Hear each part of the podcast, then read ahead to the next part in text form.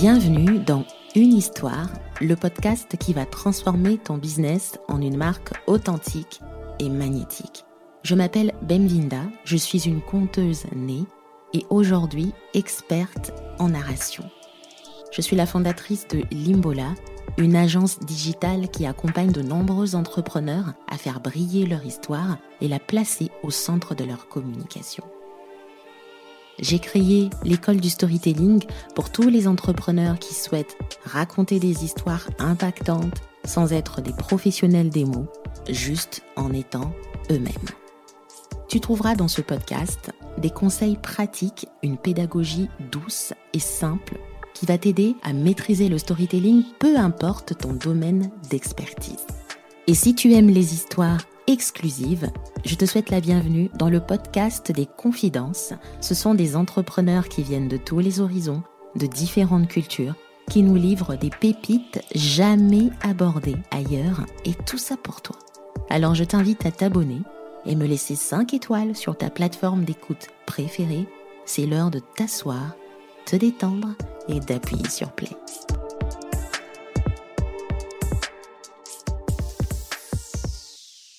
Dans l'épisode précédent, on a vu comment reconnaître la bonne histoire et parmi les paramètres à observer, il y avait le message. Cet épisode vient approfondir ce sujet. Je me suis inspirée d'une problématique qui revient souvent dans l'école du storytelling, même auprès de mes clientes que je rencontre, c'est comment clarifier son message pour que notre client nous comprenne. Jessica, ma cliente, est coach des immigrants au Canada. On va dire qu'elle se considère comme une propulseuse de confiance en soi parce qu'elle aide les personnes immigrantes à exceller dans leur domaine. Elle a elle-même été immigrante à ses débuts, elle n'avait pas de repères, c'était très difficile pour elle de pouvoir se retrouver dans son nouveau monde, dans sa nouvelle vie, et aujourd'hui elle excelle dans son domaine, quitte à reconstruire sa vie de zéro. Mais à ses débuts, les gens pensaient que son business était de proposer des accompagnements pour des démarches administratives. Quand j'ai commencé mon business, moi, les gens pensaient que j'étais écrivaine ou simplement cantonnée dans une prestation d'écriture parce que storytelling égale écriture. Et quand je disais que j'étais conteuse et coach, tout le monde me regardait avec les gros yeux. Et on a pratiquement tous eu dans nos lives ou encore dans nos posts une personne qui vient mettre un commentaire ou poser une question hors sujet qui n'a rien à voir avec notre business. Et des fois, on se dit, est-ce que le problème vient de cette personne-là? Bon, ça peut arriver effectivement qu'elle n'ait pas compris le message alors qu'on pense avoir été clair. Ou peut-être que si on creuse un peu plus, peut-être que c'est nous qui n'avons pas un message clair. Alors, comment on fait pour que notre client nous comprenne à tous les coups. Un message de marque est une façon de transmettre l'essence de notre business à nos potentiels clients. Il est généralement présenté par des mots, par des symboliques qui permettent de créer une réelle identité comme un humain. En fait, c'est pour ça qu'on dit humaniser notre entreprise. On fait du business avec les gens, et un être humain dans le monde du travail développe à la fois des compétences techniques, mais aussi des valeurs humaines, des compétences humaines, on va dire entre guillemets. C'est pour ça qu'on parle de hard skill and soft skill. Notre entreprise a justement ces aspects-là.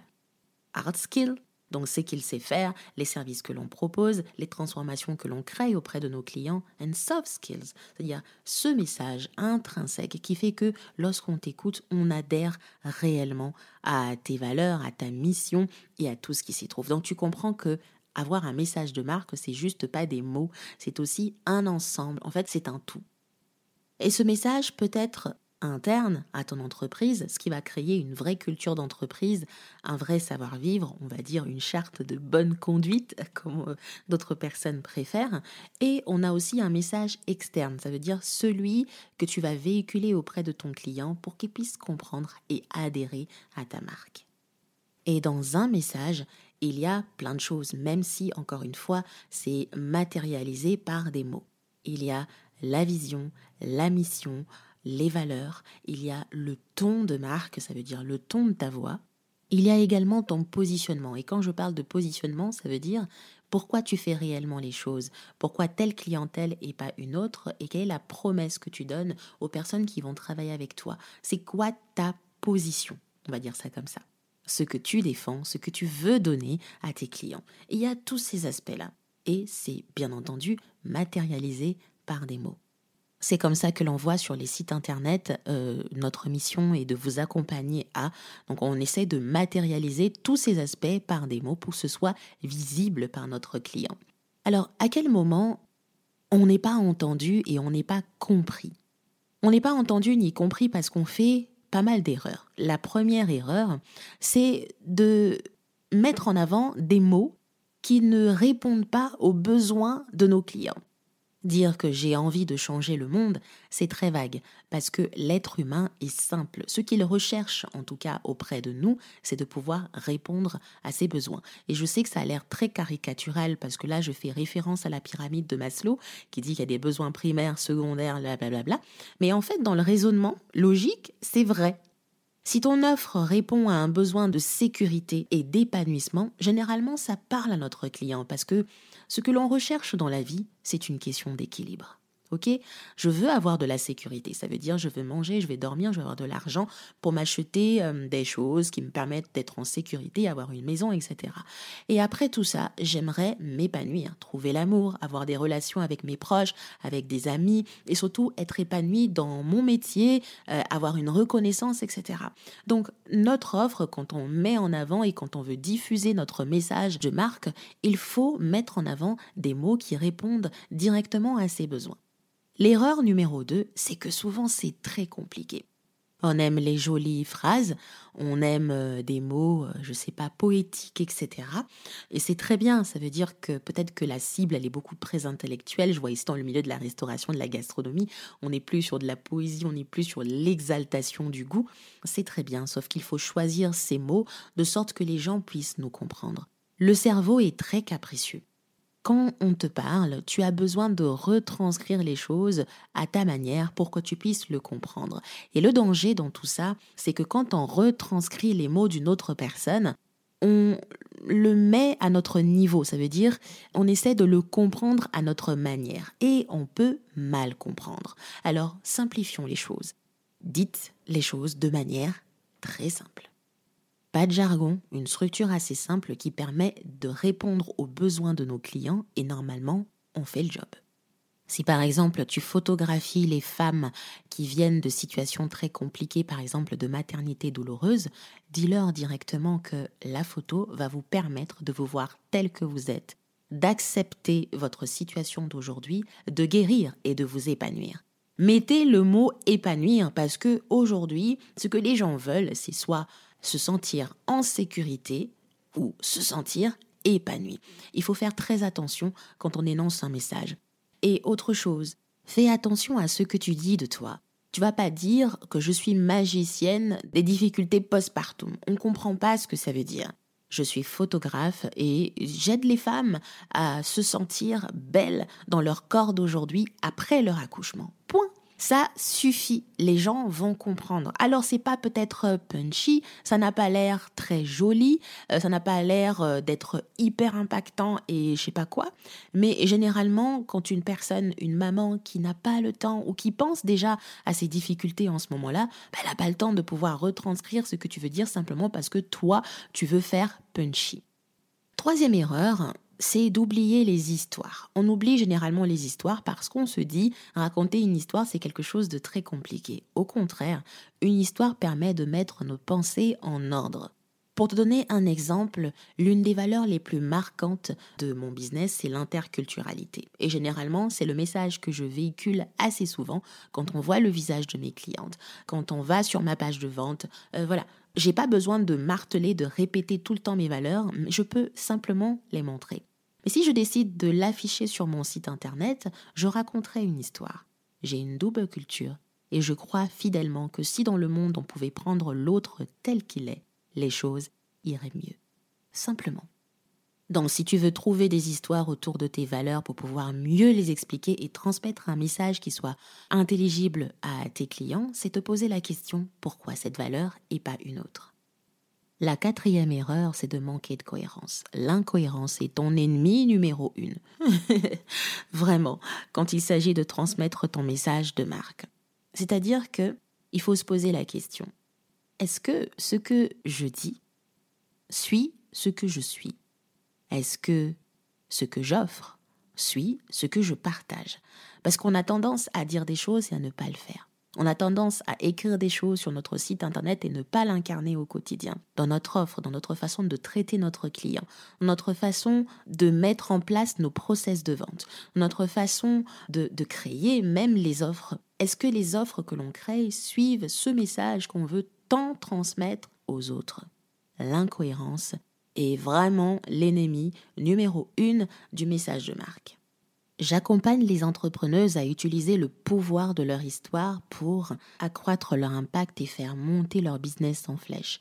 Mais pour en arriver là, il faudrait qu'elles commencent d'abord par croire qu'elles peuvent, elles aussi, raconter des histoires impactantes sans pour autant se soucier des mots parce que le vrai problème ne sont pas les mots, mais c'est souvent l'état d'esprit derrière, des blocages, certains schémas répétitifs, certains traumas, autre chose qui ne nous permet pas de nous exprimer et de briller.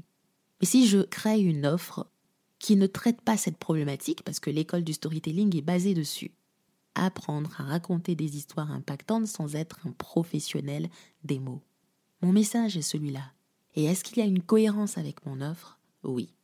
L'incohérence est notre ennemi. Donc tout ce que l'on crée dans notre entreprise est censé tourner autour de ce message pour que notre client arrive à s'identifier, arrive à partager avec nous les mêmes valeurs et c'est comme ça qu'il nous voit, qu'il nous entend, qu'il nous comprend et qu'il nous choisit. Et c'est la même chose avec la création de contenu. Ça veut dire qu'on peut décider d'avoir une ligne éditoriale claire qui nous permet de montrer notre expertise, de dire ce qu'on sait faire, de mettre en avant les avis de nos clients, etc. Mais il faut toujours s'assurer que la création de contenu tourne autour du message qu'on aimerait transmettre auprès de nos clients. Pourquoi? Parce que la cohérence est notre meilleur ami pour te faire un petit recap de tout ce qu'on s'est dit. Avoir un message clair dans notre entreprise permet de gagner du temps, de l'énergie et de l'argent. Pourquoi? Parce que les gens s'identifient à un message et achètent parce qu'ils se retrouvent, parce qu'ils arrivent à se projeter.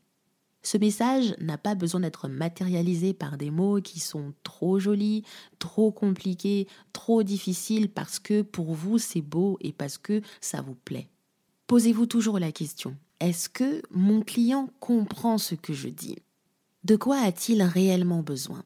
Si les mots que vous utilisez dans votre entreprise n'ont pas pour objectif de répondre aux besoins de vos clients, ça va être très compliqué. C'est la raison pour laquelle il faut mettre les mots sur chaque aspect, chaque action de son entreprise et en mesurer la portée. Ça veut dire que le client doit comprendre pourquoi cette offre est importante pour lui. On va éviter les jargons, on va éviter les mots beaucoup trop compliqués, beaucoup trop techniques qui peut-être vous sécurisent et donnent l'impression que vous maîtrisez vos matières, euh, les choses, mais en soi, le client a besoin juste de comprendre en quoi tu peux l'aider. Donc tu peux vraiment simplifier les choses et faire en sorte que ce soit compris de tous.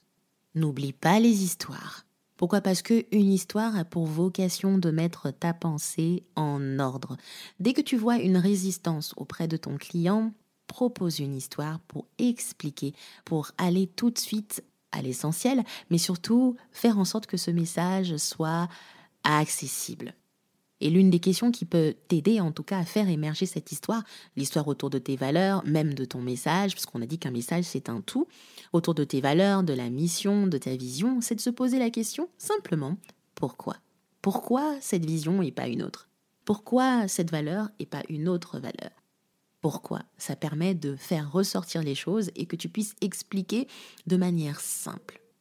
Maintenant que tu choisis les mots qui répondent aux besoins de ton client, sans jargon beaucoup trop compliqué, et que tu utilises même des histoires pour illustrer et pour faire comprendre pourquoi cette valeur et pas une autre, pense à la cohérence, à la cohérence avec qui tu es, ce que tu partages sur les réseaux sociaux, donc ton contenu, également ce que tu offres comme euh, service, à qui tu t'adresses, il faut que ce soit cohérent.